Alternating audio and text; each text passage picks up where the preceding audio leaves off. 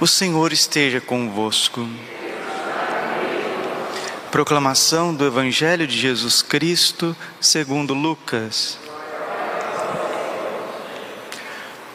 Naquele tempo, Jesus dizia: O que é semelhante o reino de Deus e com que poderei compará-lo? É como a semente de mostarda que um homem pega e atira no seu jardim. A semente cresce, torna-se uma grande árvore e as aves do céu fazem ninhos nos seus ramos. Jesus disse ainda: Com que poderei ainda comparar o reino de Deus?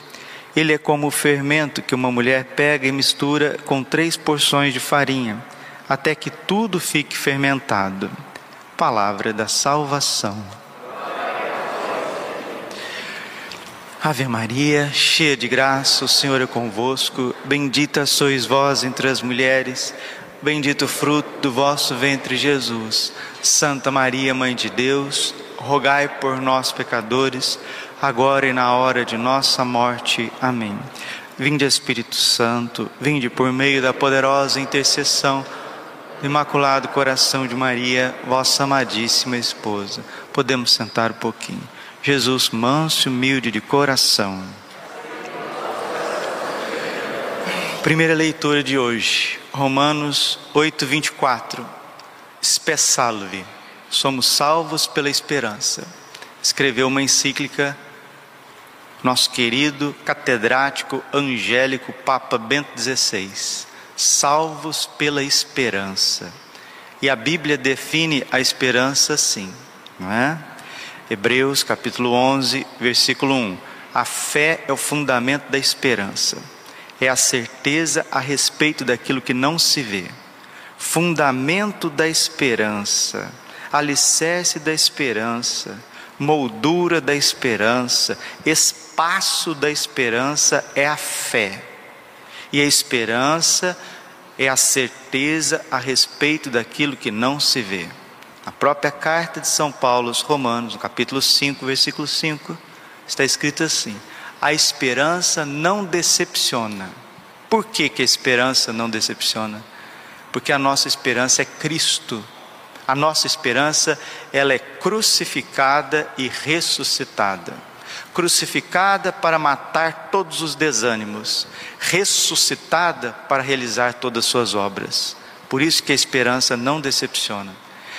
E o contrário da esperança, alguém pode dizer que é o desespero, né? Esperança é aquele que está alicerçado em Deus. Desesperado é aquele que está alicerçado em si mesmo. Mas o contrário da esperança cristã, daquilo que Deus quer fazer, é a autorrealização imediata. Aquele que quer se realizar por si mesmo e pelas suas forças, ele cai no desespero.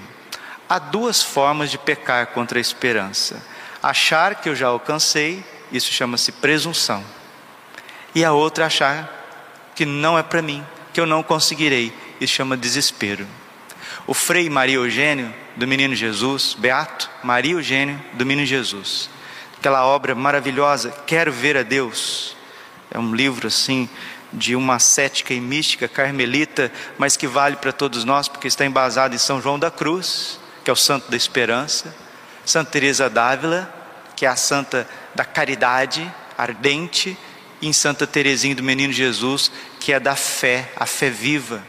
A verdade, quando o Frei Maria Eugênio do Menino Jesus, no Quero Ver a Deus, vai tecendo todos os, os temas da vida cristã, do caminho de perfeição, ele está trabalhando as três virtudes teologais, que é o resumo de toda a Bíblia: fé, esperança e caridade. A fé ele pega a figura de Santa Teresinha, a esperança São João da Cruz e a caridade Santa Teresa d'Ávila. É isso, meus irmãos. O contrário da esperança é ficar voltado para nós mesmos, voltados a nós mesmos, aos nossos projetos, aos nossos sonhos, aos nossos fracassos, aos nossos anseios, é ficar voltados a nós mesmos. Ontem nós ouvimos no Evangelho aquela mulher encurvada, fazia 18 anos que ela vivia encurvada. Orígenes, teólogo, padre da igreja, diz que o pecado é isso, curvatus em si, está voltado sobre si mesmo. Já disse isso em outras homilias, porque me marcou muito, foi fruto de uma confissão. Santa Teresinha do Menino Jesus, antes de receber aquela cura, aquele sorriso de Nossa Senhora no Natal, que libertou-a das suas misérias, das suas feridas, né, de ficar em si mesmada, de voltada, voltada a si mesmo. Antes disso, ela parecia que ia afundar, parecia que ia enlouquecer. E é justamente o caminho contrário da fé. A fé é a certeza daquilo que não se vê. A fé é o fundamento da esperança, é a certeza a respeito daquilo que não se vê. Os santos, eles viviam da esperança, eles respiravam a esperança, eles alimentavam da esperança. João capítulo 4, versículo 34. O meu alimento é fazer a vontade de Deus. Santa Verônica Giuliani, que é outra gigante, ela diz isso, que a maior penitência que podemos fazer na vida, maior do que ficar há um ano a pão e água, maior do que dormir no chão, maior do que usar silício, flagelos, maior do que ficar em silêncio, não falar com ninguém, uma, uma penitência muito maior do que não olhar as redes sociais, do que não comer, do que não beber. Olha, qualquer penitência penitência que você se impõe não é nada perto dessa penitência que eu vou te ensinar agora. Com os santos, a vontade de Deus.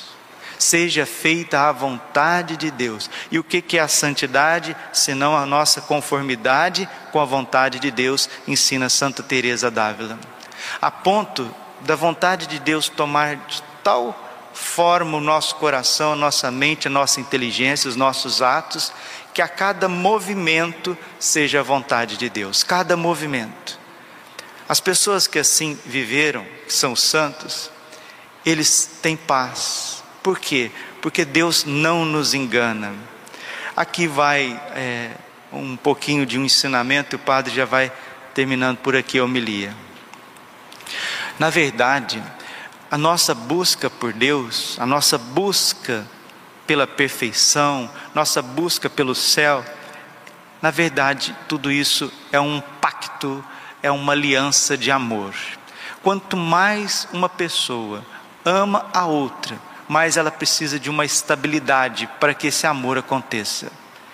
E meditando ontem, né, segunda-feira, um dia de um pouco mais de meditação, que o padre trabalha muito no final de semana, principalmente no domingo na segunda-feira ele precisa também dar uma recolhida, olhar para a cruz de nosso Senhor Jesus Cristo, olhar para si mesmo.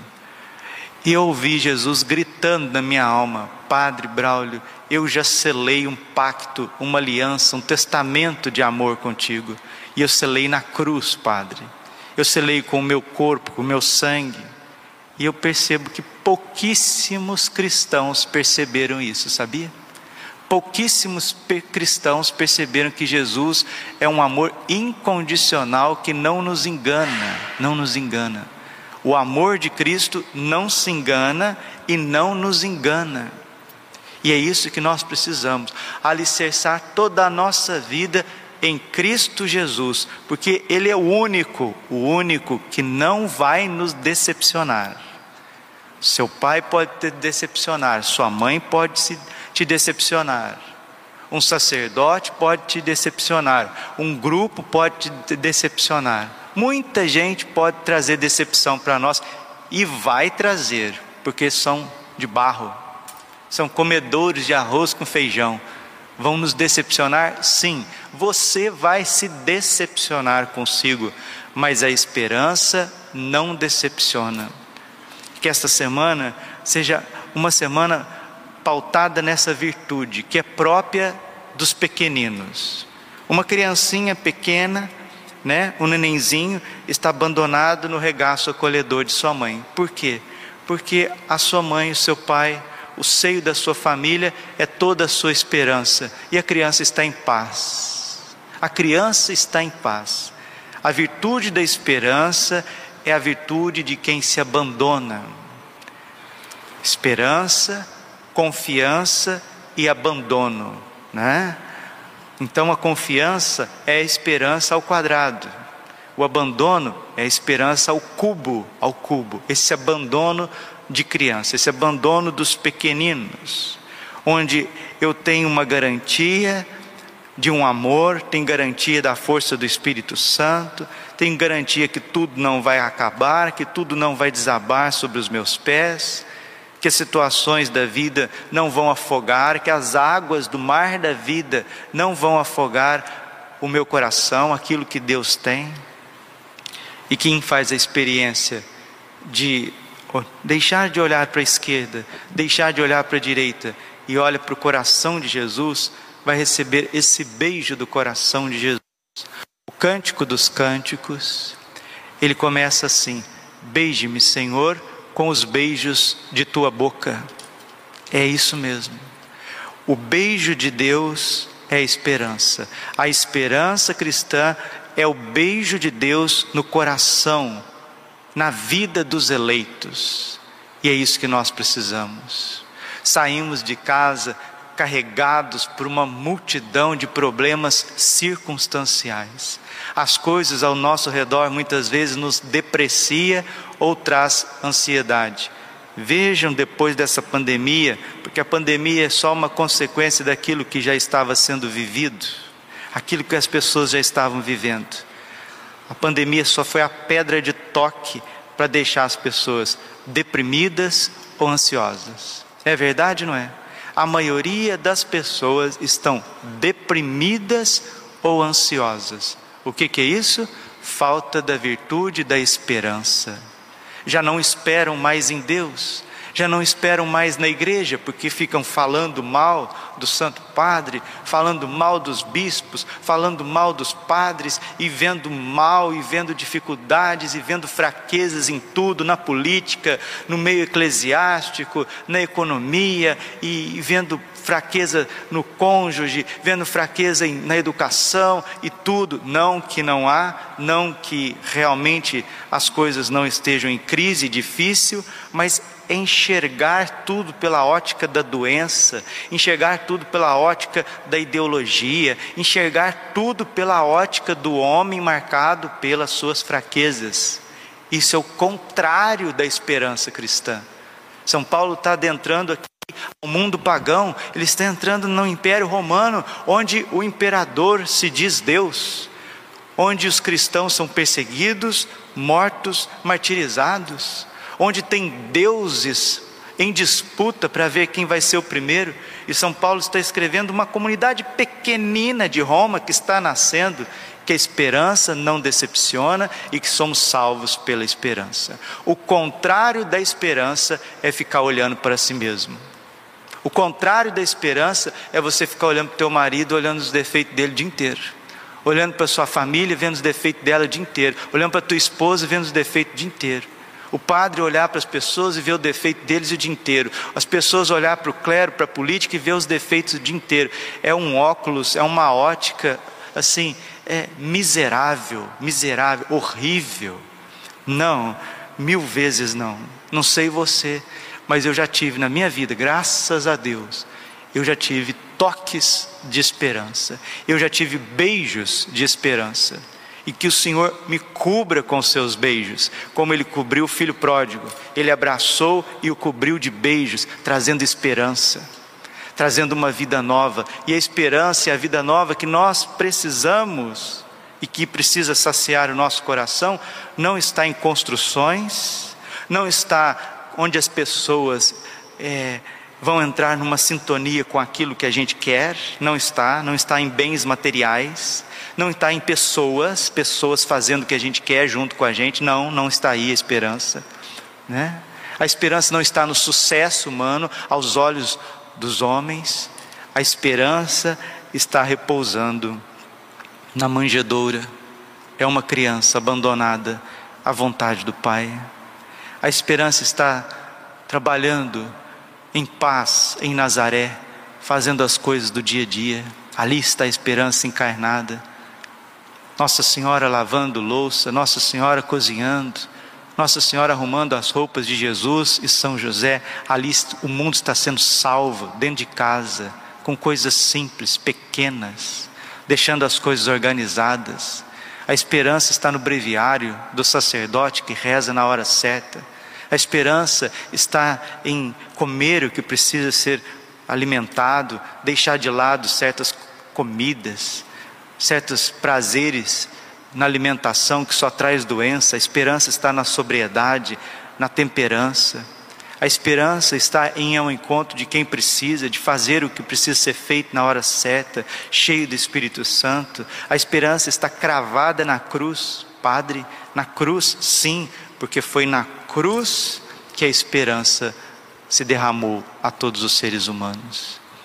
Creia, creia, porque a verdadeira fé, ela abre uma cortina para um mundo novo, para uma vida nova. E a caridade de Cristo, caritas Christi urget-nos, 2 Coríntios 5,14. Esta caridade derramada, esse amor de Deus foi derramado nos nossos corações pelo Espírito que nos foi dado. Romanos 5, versículo 8. E esse Espírito Santo vem do lado aberto de Jesus na cruz. É aqui que está a esperança. Ela não está no, nos, nos planos, nos projetos. Ela não está nos esquemas. A esperança nos desconcerta. Ela tira de nós toda segurança e nos coloca num caminho de abandono, num caminho de criança, num caminho onde que mesmo que o céu e a terra desabe, o Senhor estará do meu lado, porque a esperança não decepciona. Permita que o Senhor te abrace, permita, permita que o Senhor beije a tua alma, beije o teu coração, porque você é eleito, você é preferido, você é verdadeiramente aquele que Deus quis. Nós ouvimos na primeira leitura da missa do domingo Jeremias capítulo 31, versículo 9: Serei um pai para Israel, e Efraim é o meu primogênito, é o meu preferido. Serei um pai para Israel, serei um pai. Efraim é o meu preferido. Serei um pai para o Senhor, Padre Braulio. Tu és o meu preferido, tu és o meu eleito, por isso eu, eu te abraço, por isso eu te beijo. Padre, onde que está esse beijo de Deus? Na Santa Missa. Padre Pio, antes de celebrar o santo sacrifício, ele repetia: Beije-me, Senhor, beija-me com os beijos de tua boca. Traga essa esperança viva, o Espírito Santo, porque é da boca de Jesus que vem o Espírito Santo. Ele sopra o Espírito Santo. Não olhe para a esquerda, não olhe para a direita, não olhe para trás, não olhe para si mesmo, não olhe para os outros, não olhe para as coisas. Basta que nos lancemos nessa fornalha ardente de amor que é o sagrado coração eucarístico de Jesus. Ali, Nossa Senhora nos ensinará com São José o que, é ser cristão. E a renovação desse mundo partirá desses pequenos, pobres em espírito, mas ricos de Deus, instrumentos de Deus para a humanidade. Isso é o cristianismo puro e simples, esta é a Santa Igreja Católica, sobre esta igreja verdadeira, as portas do inferno não prevalecerão. Glória ao Pai, ao Filho e Espírito Santo, como era no princípio, agora e sempre. Coração imaculado de Maria, confiança, saúde e vitória.